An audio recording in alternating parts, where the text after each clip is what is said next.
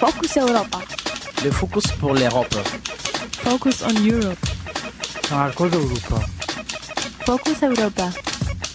Europo en Focuso. Focus Europa. Fokus Europa. Nachrichten und Themen aus Europa auf Radio Dreieckland.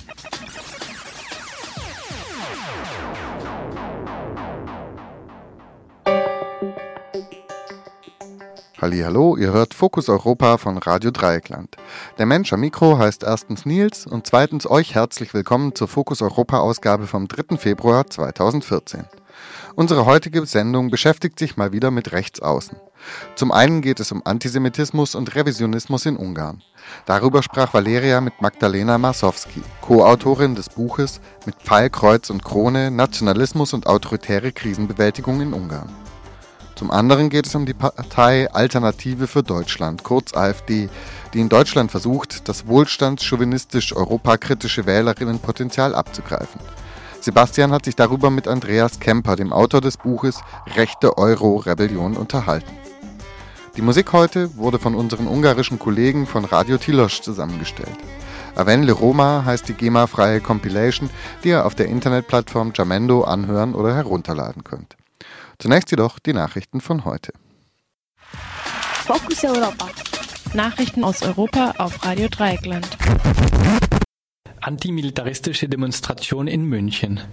Das gesamte Wochenende über war in der Münchner Innenstadt eine überdimensionale blutige Geburtstagstorte für die 50. SIKO aufgestellt worden und eine Dauermannwache machte Passanten auf das Anliegen der Friedensbewegung aufmerksam. Am Samstag kamen dann zwischen 4000 und 7000 Menschen auf die Großdemonstration nach München, um ihren Unmut gegenüber der weltweiten Militärpolitik kundzutun zu tun. Bei der 63 als Wehrkundetag oder Wehrkundetagung gestarteten Konferenz tauschen sich Politiker, Militärs und Rüstungsindustrielle jedes Jahr über die globale Sicherheitslage aus und planen im Bayerischen Hof die anstehenden Militäreinsätze und Rüstungsinvestitionen. Erneute Hermes-Bürgschaften für Rüstungsexporte. Wie aus einem vertraulichen Schreiben des Finanzstaatssekretärs Steffen Kampeter an den Haushaltsausschuss des Bundestags hervorgeht, plant die Bundesregierung, den Export von 100 Patrouillen- und Grenzüberwachungsbooten an Saudi-Arabien mit einer Hermes-Bürgschaft abzusichern. Diese Exportkreditgarantien schützen deutsche Unternehmen vor Verlusten durch ausbleibende Zahlungen ihrer ausländischen Geschäftspartner. Zahlt der ausländische Abnehmer nicht, dann springt der deutsche Staat ein. Diese Exportsubvention wird mit einer hohen beschäftigungspolitischen Bedeutung des Geschäfts begründet. Vor der Bundestagswahl hatte der Fraktionschef der SPD, Thomas Oppermann, der alten Bundesregierung noch vorgeworfen, Saudi-Arabien, Zitat, total hochzurüsten. Auch Sigmar Gabriel hatte kürzlich angekündigt, Unterdrückungsregime keine Waffen mehr liefern zu wollen. Freihandel das Abkommen TTIP gerät ins Stocken. In der vergangenen Woche gerieten die Geheimverhandlungen zwischen der EU-Kommission und dem US-Handelsministerium ins Stocken, weil es Uneinigkeit über die Klagemöglichkeiten des Internet internationaler Konzerne gegeben hatte. Wenn das Freihandelsabkommen in Kraft tritt, könnten US-Unternehmen europäische Regierungen verklagen, weil diese zum Beispiel zu hohe, zu hohe Umweltauflagen vorgeben. Nun haben sich auch VertreterInnen der Großen Koalition in Deutschland kritisch zum geplanten Freihandelsabkommen geäußert. Die Ministerien für Umwelt und Verbraucherschutz sowie das, das Landwirtschaftsministerium befürchten eine Absenkung der bisher geltenden Standards. Ukrainische Opposition ruft zum bewaffneten Widerstand auf. Mehrere Oppositionsführer haben am vergangenen Wochenende dazu aufgerufen, Bürgerwehren zu bilden, um sich vor Übergriffen der staatlichen Repressionsorgane zu schützen. Gleichzeitig bat Klitschko bei der Münchner Sicherheitskonferenz um internationale Vermittlung in dem Konflikt. An derselben Konferenz forderte US-Präsident Obama offen einen Regierungswechsel in der Ukraine. Die Opposition hofft auf Finanzhilfen von der internationalen Gemeinschaft und fordert die bedingungslose Freilassung der Demonstrantinnen. Derweil ist der amtierende Präsident Janukowitsch von einem mehrtägigen Krankenhaus Krankenhausaufenthalt zurückgekehrt. 3000 Neonazis demonstrieren in Athen. Die Anhängerinnen der Goldenen Morgenröte trugen bei ihrer Parade griechische Fahnen und Fackeln und riefen rechtsextreme und rassistische Parolen.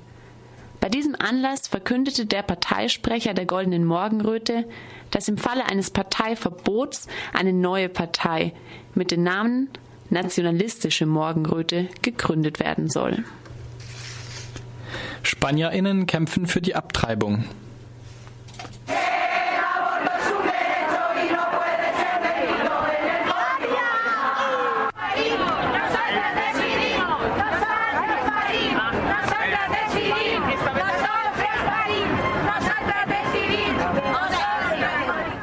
Am vergangenen Wochenende zogen Zehntausende Menschen zum Parlament in Madrid, um gegen die angekündigte Beschneidung des Rechts auf Abtreibung zu demonstrieren.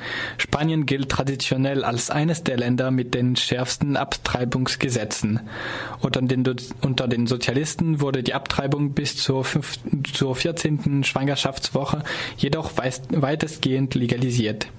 Diese Entscheidung möchte die konservative Regierung nun rückgängig machen und Abtreibungen nur noch bei Vergewaltigungen und schwerwiegender medizinischen Gefahren für Mutter oder Kind erlauben.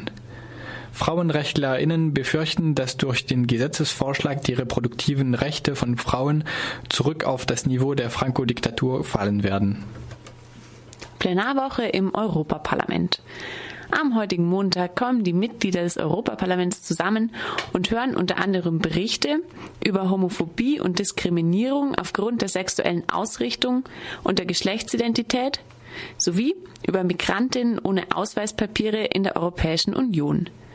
Zu diesen Themen wird morgen im Plenum abgestimmt.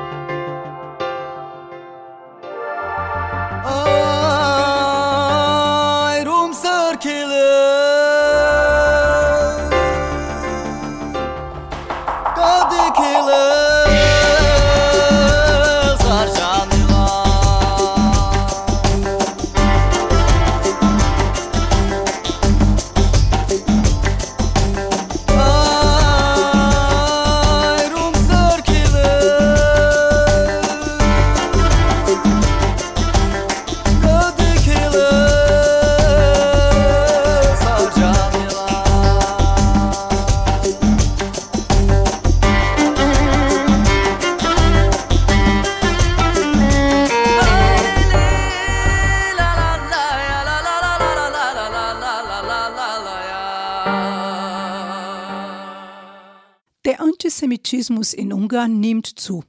Besonders jetzt, im Holocaust-Gedenkjahr 2014, fühlen sich die jüdischen Gemeinden bedroht. Historiker und Historikerinnen kritisieren die Geschichtsfälschung und die Relativierung der Ereignisse im Zweiten Weltkrieg. Aber nicht nur Juden und Wissenschaftler haben was zu befürchten im Land unter der Regierung von Ministerpräsident Viktor Orban und seiner Partei, der Fidesz. Heute sprechen wir mit Magdalena Marschowski, Co-Autorin des Buchs Mit Pfeil, Kreuz und Krone, Nationalismus und autoritäre Krisenbewältigung in Ungarn über die aktuelle gesellschaftliche Entwicklung in diesem Land. Guten Tag, Frau Marschowski. Hallo, guten Tag. Der Antisemitismus ist kein neues Problem in Ungarn. Zumindest seit der Machtübernahme vom Ministerpräsident Viktor Orban und seine Partei Fidesz im Jahr 2010 hat die Anzahl von judenfeindlichen Übergriffen auch in der Politik zugenommen. Was ist neu jetzt im Holocaust-Gedenkjahr 2014?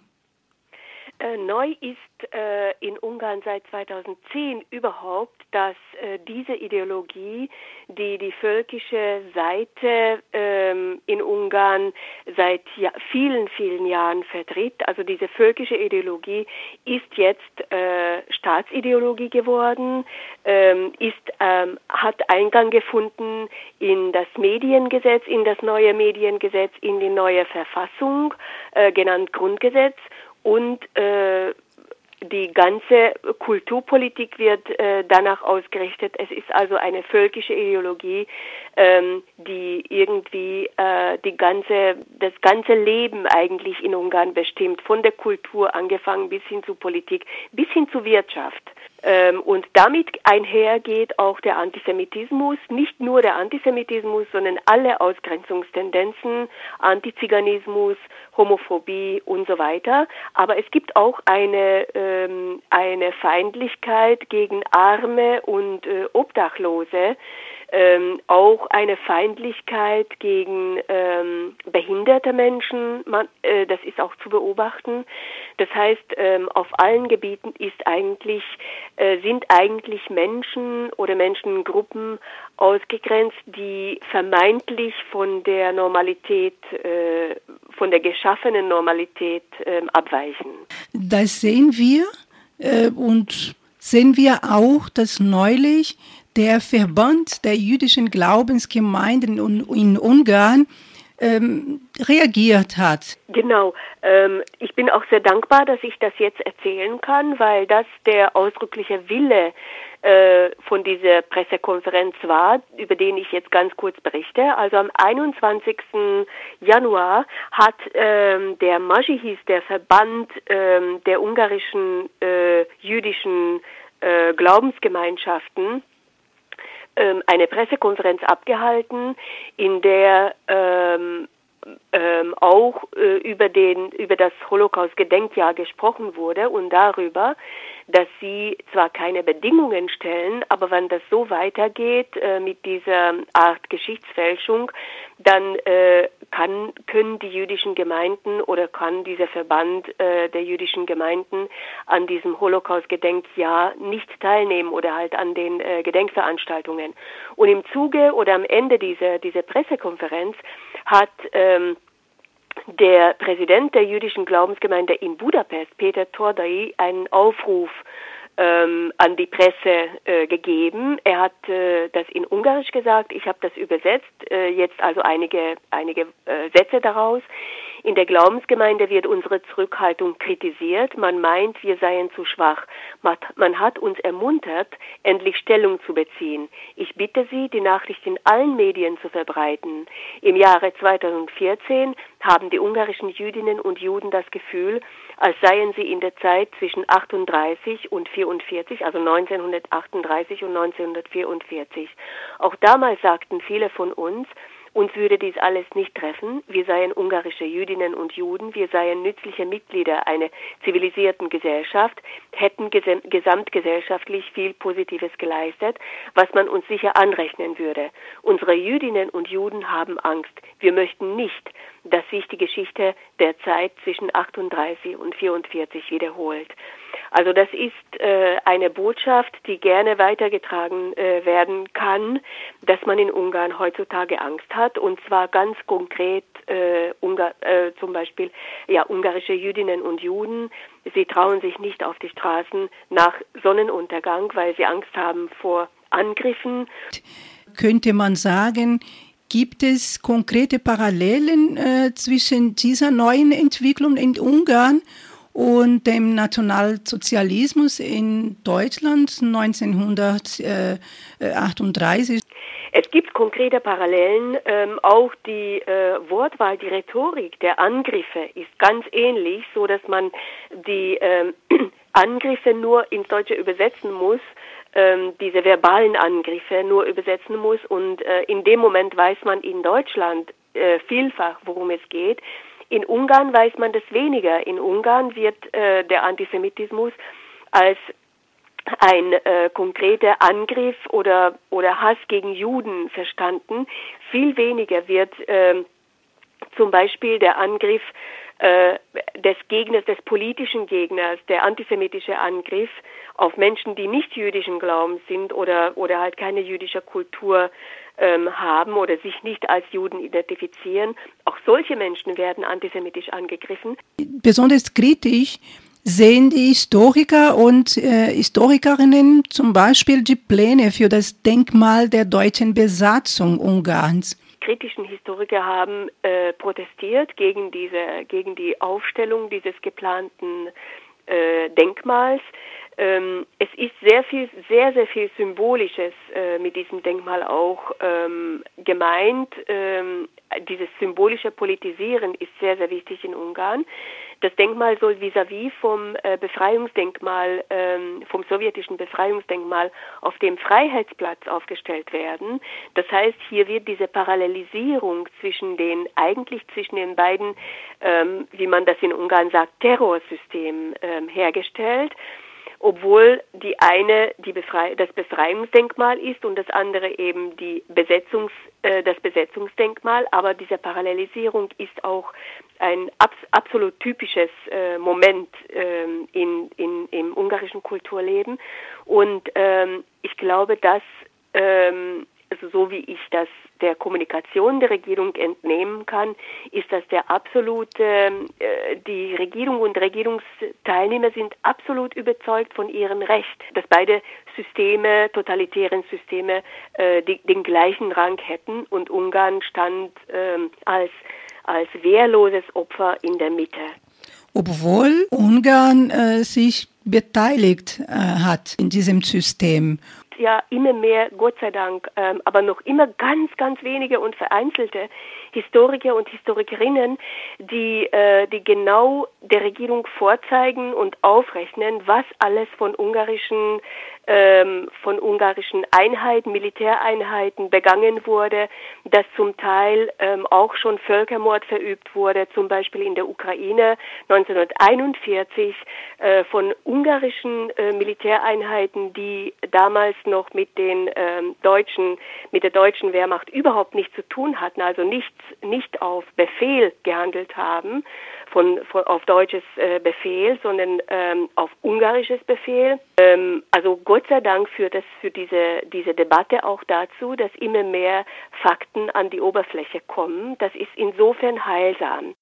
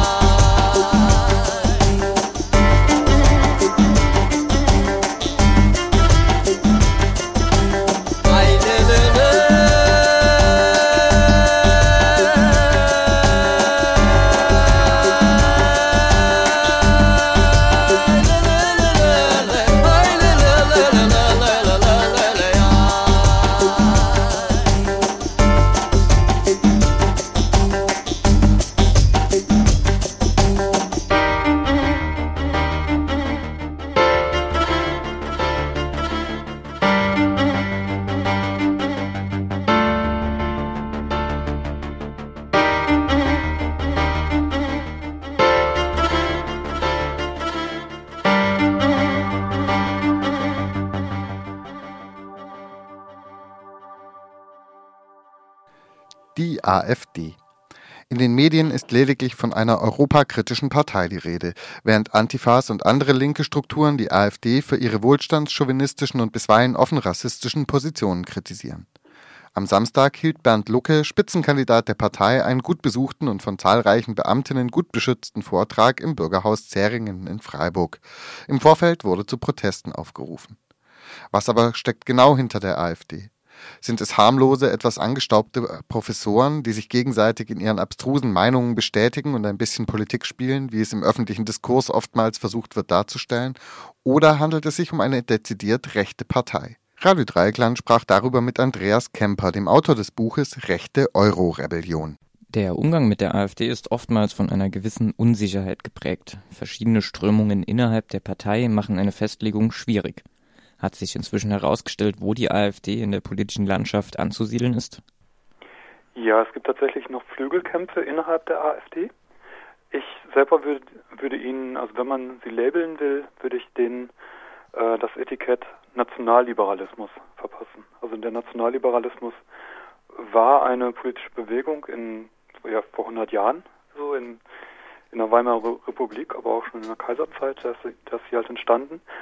Und die bringt halt so eine Marktradikalität auf der einen Seite mit ähm, wertkonservativen, nationalen, familienzentrierten Werten ähm, zusammen. Und ich denke halt, das äh, kennzeichnet die AfD und es gibt auch ähm, tatsächlich eine Tradition des Nationalliberalismus bis, ähm, bis zum heutigen Tag, die sich eigentlich immer am rechten Rand der FDP verortet hat.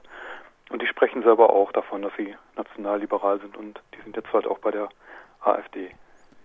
Und sind das dann originäre Positionen der AfD oder eher äh, Positionen, die die zahlreichen Personalien aus der dezidiert rechten Szene, die inzwischen in der AfD angekommen sind, eingebracht haben? Ähm, ja, die AfD selber definiert sich gar nicht. Die sagen halt, sie sind liberal und konservativ und es können bei ihnen alle mitmachen. Aber sie haben äh, ganz klar rechte Orientierungen, die machen sich halt fest an ähm, Positionierungen, wie zum Beispiel, dass äh, straffällig gewordene Ausländer auf jeden Fall sofort abgeschoben werden müssen und dass, äh, dass, dass sie biometrisch erfasst werden müssen, auf gar keinen Fall zurückkommen dürfen, dass ähm, ja, dass, dass eben äh, Euro, äh, Deutschland halt ähm, christlich geprägt ist und so weiter.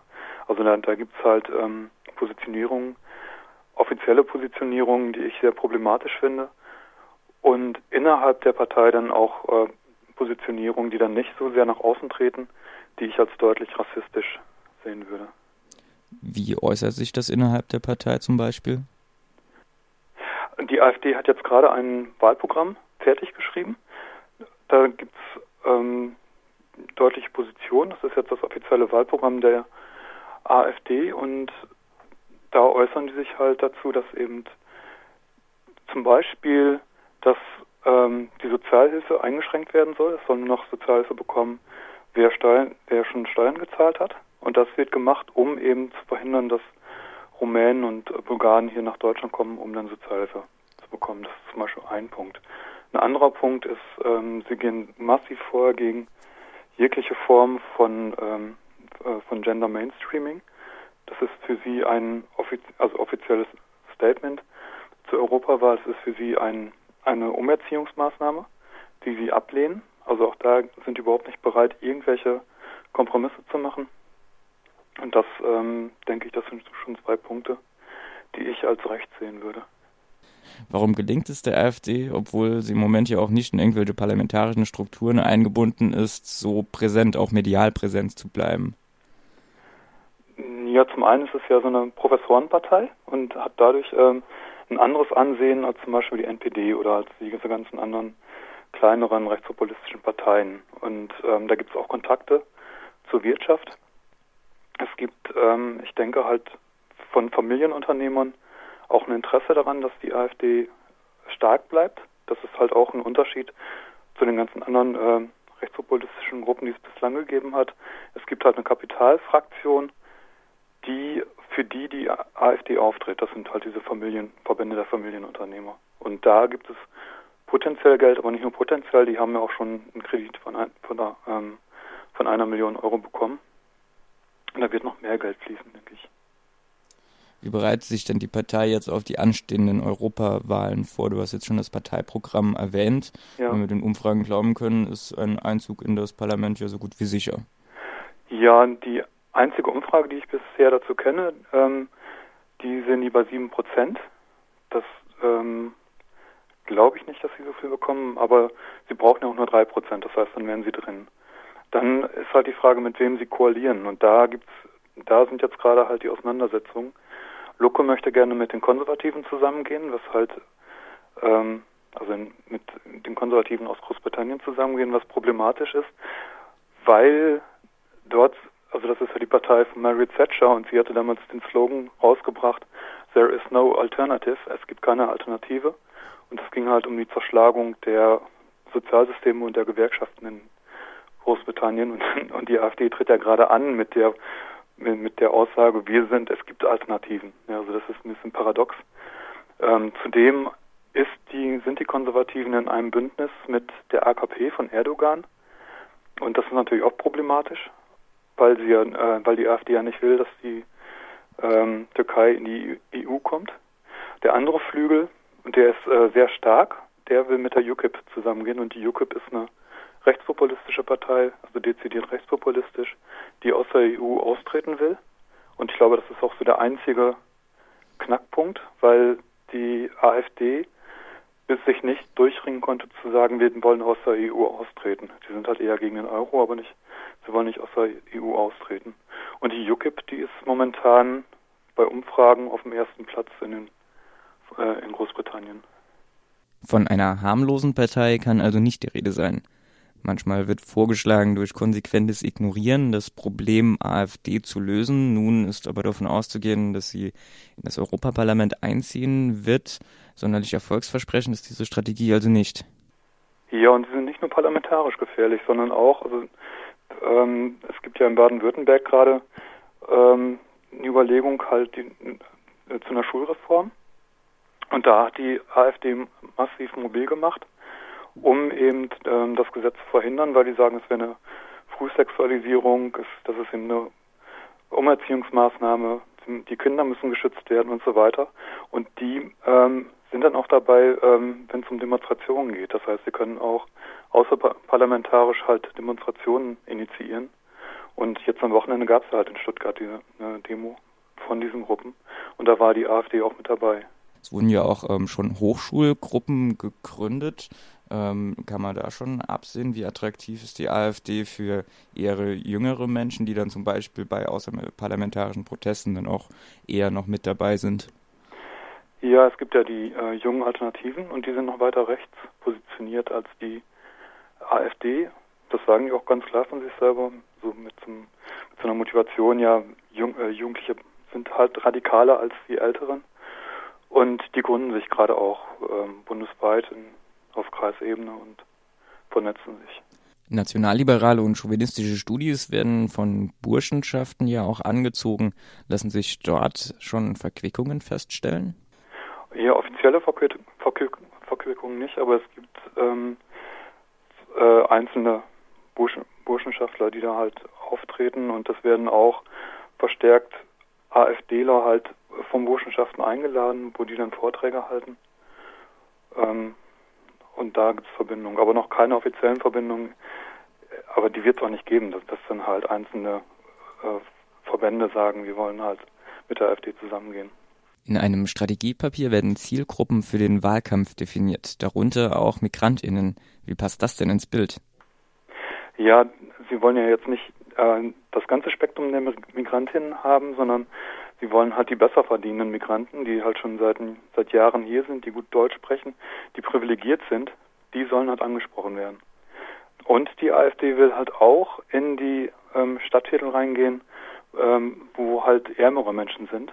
Und das finde ich halt besonders äh, perfide, weil die AfD auf jeden Fall antisozial eingestellt ist. Die sind, ähm, die wollen halt die Sozialhilfe kürzen, die wollen die Sozialhilfe halt minimieren.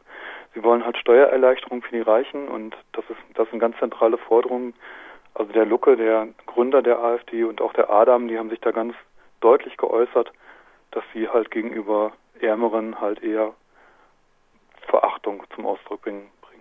Soweit die Einschätzung zur AfD von Andreas Kemper, dem Autor des Buches Rechte Euro-Rebellion.